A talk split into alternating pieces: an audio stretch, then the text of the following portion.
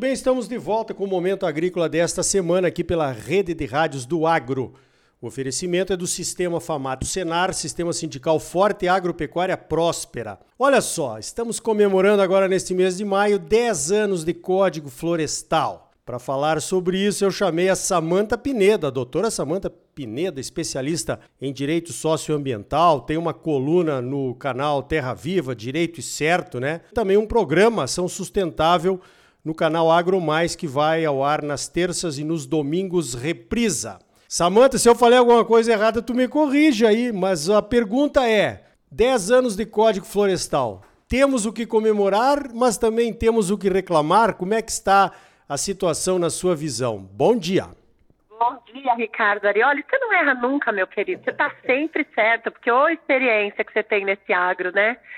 E aí sim nós temos muitas coisas para comemorar. Embora a gente tenha todos os críticos de plantão, é, jornais que a gente sabe aí da grande mídia que acabaram politizando essas questões ambientais e porque são contra governo, acabam sendo contra tudo, a gente não pode ver isso com esses olhos. Nós temos que despolitizar a questão e olhar para a questão ambiental como técnica. E se olharmos assim, temos sim que comemorar, porque o Código Florestal é o que a gente chama, né, no, no dia a dia de lei que pegou. Todos os produtores rurais do Brasil, todas as regiões do Brasil têm acima de 100%, isso já nos mostra um problema fundiário, mas, enfim, nos mostra também a adesão desse produtor rural ao cadastro ambiental rural. Nós temos muitas propriedades, mais de 6 milhões e 400 mil propriedades, segundo o Serviço Florestal Brasileiro, cadastradas no CAR informando as suas áreas de conservação e as suas áreas de produção. É, fora isso, nós temos as restrições, né, Arioli? Restrições com relação ao uso de áreas ambientalmente relevantes, que também são respeitadas no Brasil inteiro. Áreas de preservação permanente, que são margens de rios, em torno de nascentes, áreas de encosta, que são sujeitas à erosão, são áreas protegidas no Brasil inteiro.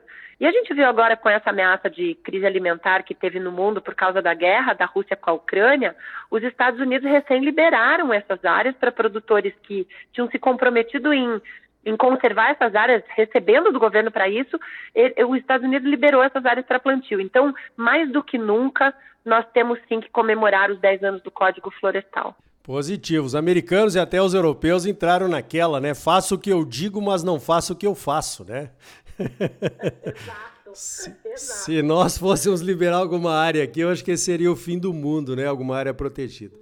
Mas é, a gente já está acostumado com isso. Agora, Samanta, você colocou muito bem, os produtores maciçamente se cadastraram no cadastro ambiental rural. Mas nós estamos há 10 anos esperando a validação, que é, acontece a passinhos de tartaruga. Como é que você vê essa questão pelo Brasil afora, Samanta? É, eu tenho uma ressalva a fazer, que é sobre a validação do código, porque o código ficou aí, você acompanhou bem essa briga, Ricardo Arioli estava em Brasília sempre pelo Código Florestal, que foi discutido por mais de 10 anos, foi aprovado depois de muitas audiências, enfim, mas depois da sua aprovação em 2012, nós tivemos de 2013 a 2019 a constitucionalidade desse código sendo discutida no STF. Então, o que, que os estados diziam? Ah, eu não vou validar, eu não vou fazer lei de programa de regularização ambiental, eu não vou tocar esse projeto, porque se e se isso for julgado inconstitucional, eu vou colocar um recurso, um esforço, gente, em uma coisa que não vai virar. Então, isso deu muita insegurança e atrasou muito a implementação do código, eu não tenho dúvida. Mas isso não é desculpa para nós não termos a validação dos cadastros já rodando. Isso já devia estar rodando a uma velocidade muito maior nos estados os estados tinham que ter suas bases de dados, né, os mapas para confrontar aquilo que o produtor declarou com aquilo que é real já há muito tempo. Estamos sim com isso. É um gargalo que precisa ser resolvido. Eu tenho uma esperança no decreto regularizagro que o governo soltou é, ainda agora, faz um mês, um mês e meio, é, que vai colocar na mesa, Arioli, o pessoal dos estados, o pessoal do INCRA, né, as secretarias de Estado de Meio Ambiente, o INCRA, o, o, a Embrapa, o próprio Serviço Florestal Brasileiro, para entender as dores e as, as fragilidades dos estados em implementar esse código, e eu acho que com isso vai rodar. Os estados são muito diferentes, tem corpo técnico muito diferente no Brasil todo e tem suas dificuldades. Mas tanto o Regularizagro quanto um outro decreto que instituiu a análise dinamizada do CAR, que é uma análise eletrônica né, desses cadastros, eu acho que isso vai acabar ajudando. E eu sou otimista, eu acho que estamos com esse gargalo, essa fragilidade, mas eu acho que vai rodar. É, tomara que sim, né? Porque a gente está esperando aí os próximos passos para tomar as atitudes necessárias para o compliance total, né? Ao Código Florestal, que realmente, como você disse, é uma, foi uma lei que pegou e que hoje é orgulho de muitos produtores poderem bater no peito e dizer, olha, eu tenho a minha área de proteção ambiental dentro da minha propriedade, né? E isso precisa ser valorizado. Isso no mundo todo, né, Arioli? Pode falar isso no mundo todo. E a gente precisa implantar o código para olhar para frente. Chega de brigar. Eu, eu, quero deixar aqui em público um apelo ao Ministério Público, a juízes, desembargadores, ministros, que se não gostam do Código Florestal, Vamos implantar esse primeiro e aí que proponham uma lei melhor, mas vamos deixar esse rodar para a gente poder andar para frente, olhar para frente, falar de pagamento por serviço ambiental, de incentivo, mercados de serviços ambientais aí, de carbono, de água, biodiversidade, porque senão a gente vai ficar aqui é, correndo atrás do rabo, né? Positivo, senão não chegamos a lugar nenhum. Muito bem. Agora, Samanta, você falou do mercado de carbono. Nós estivemos juntos lá no Rio de Janeiro, naquele congresso, né, que o Ministério do Meio Ambiente patrocinou, digamos assim, com a ajuda do Banco do Brasil e da Petrobras. Esse decreto que saiu agora, apesar dele ser um embrião de um mercado, você acha que finalmente os produtores poderão ser remunerados pelos diversos tipos de carbonos que eles têm nas propriedades? Olha, foi um passo pequeno, mas importantíssimo, Arioli, porque quando o Brasil se coloca como é, disposto a regulamentar o mercado, e é importante que isso é um assunto complexo, né? A gente precisa falar aqui para o produtor entender bem que existem dois mercados. Existe o um mercado voluntário e existe o um mercado regulado. O mercado voluntário é aquilo que se faz entre os particulares, né? Uma empresa quer neutralizar suas emissões, vai lá num fazendeiro que tem, um, que, tem que recuperar suas APPs, suas reservas legais, vai plantar uma floresta, tira o, faz, mede esse crédito de carbono que ele vai sequestrar e eles fazem entre eles lá um contrato de compra e venda de crédito de carbono. Isso é o mercado voluntário. O mercado regulado é o mercado que tem um, um aparato todo de regras que vem lá da ONU, que vem lá da Conferência das Partes, que já foi colocado no Acordo de Paris, que está no Pacto de Glasgow, para que os países cumpram as metas que uh, estabeleceram como metas de redução de emissão. Todos os países assumiram essas metas e para isso que serve o mercado regulado. O agro está nos dois, tanto no mercado regulado como um dos setores que vai ter que apresentar uma, um plano setorial de redução de emissões para ajudar o Brasil a cumprir sua meta, quanto no mercado voluntário, como um grande exportador de crédito de carbono que é, não só por APPs e reservas legais, mas pelo seu processo produtivo diferenciado. O que, que a gente precisa entender? Que tudo que adiciona, e aí é tal da adicionalidade que ninguém consegue explicar direito, né? Mas tudo que adiciona um impacto positivo para o meio ambiente, ele é passível de remuneração. Então, se o, produtor, ao invés de um plantio normal, com aragem da terra, ele faz um plantio direto, ele tem uma adicionalidade e ele pode remunerar isso. Este mercado ainda está muito incipiente, Ricardo. A gente precisa amadurecer ele. Mas foi um grande passo esse decreto para organizar tudo isso. É, sem dúvida. Samanta, eu tenho dito aí, sempre que eu tenho oportunidade, que nesses últimos 10 anos o produtor brasileiro mudou muito, né?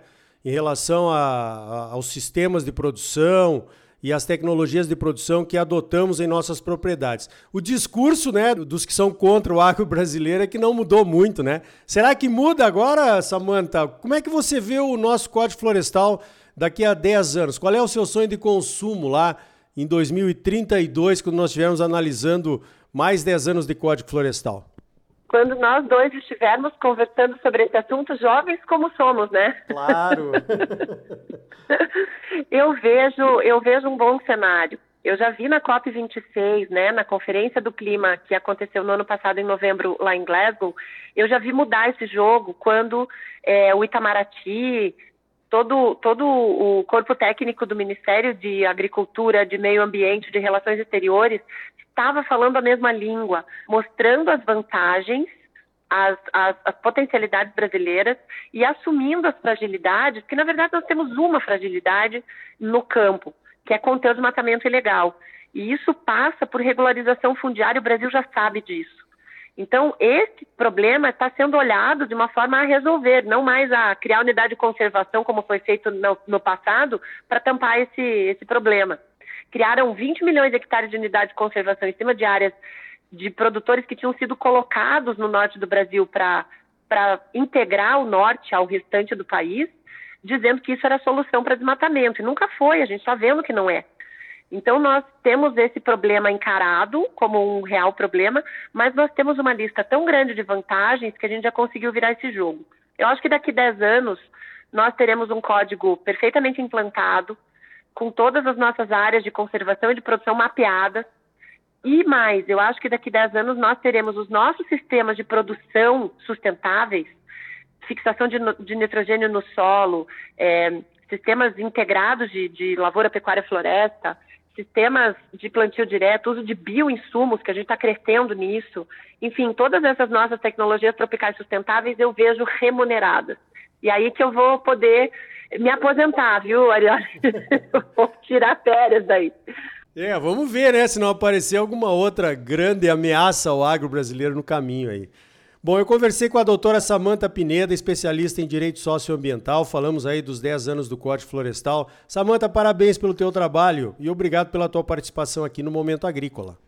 Eu que te agradeço, estamos sempre às ordens e juntos, né, Arioli? Sempre que eu sei que quando a gente precisa reforçar o exército, você está sempre junto. Muito obrigada a você e a todos. Então tá aí. Você sempre muito bem informado, ligado aqui no Momento Agrícola. Sistema Sindical Forte e Agropecuária Próspera. Sistema Famato Senar. Trabalhando para aprimorar conhecimentos, melhorar vidas e garantir uma produção agropecuária mais sustentável e lucrativa para os produtores associados e um Brasil melhor para todos nós. Por hoje vamos ficando por aqui. Então até a semana que vem com mais um Momento Agrícola Mato Grosso para você. Até lá!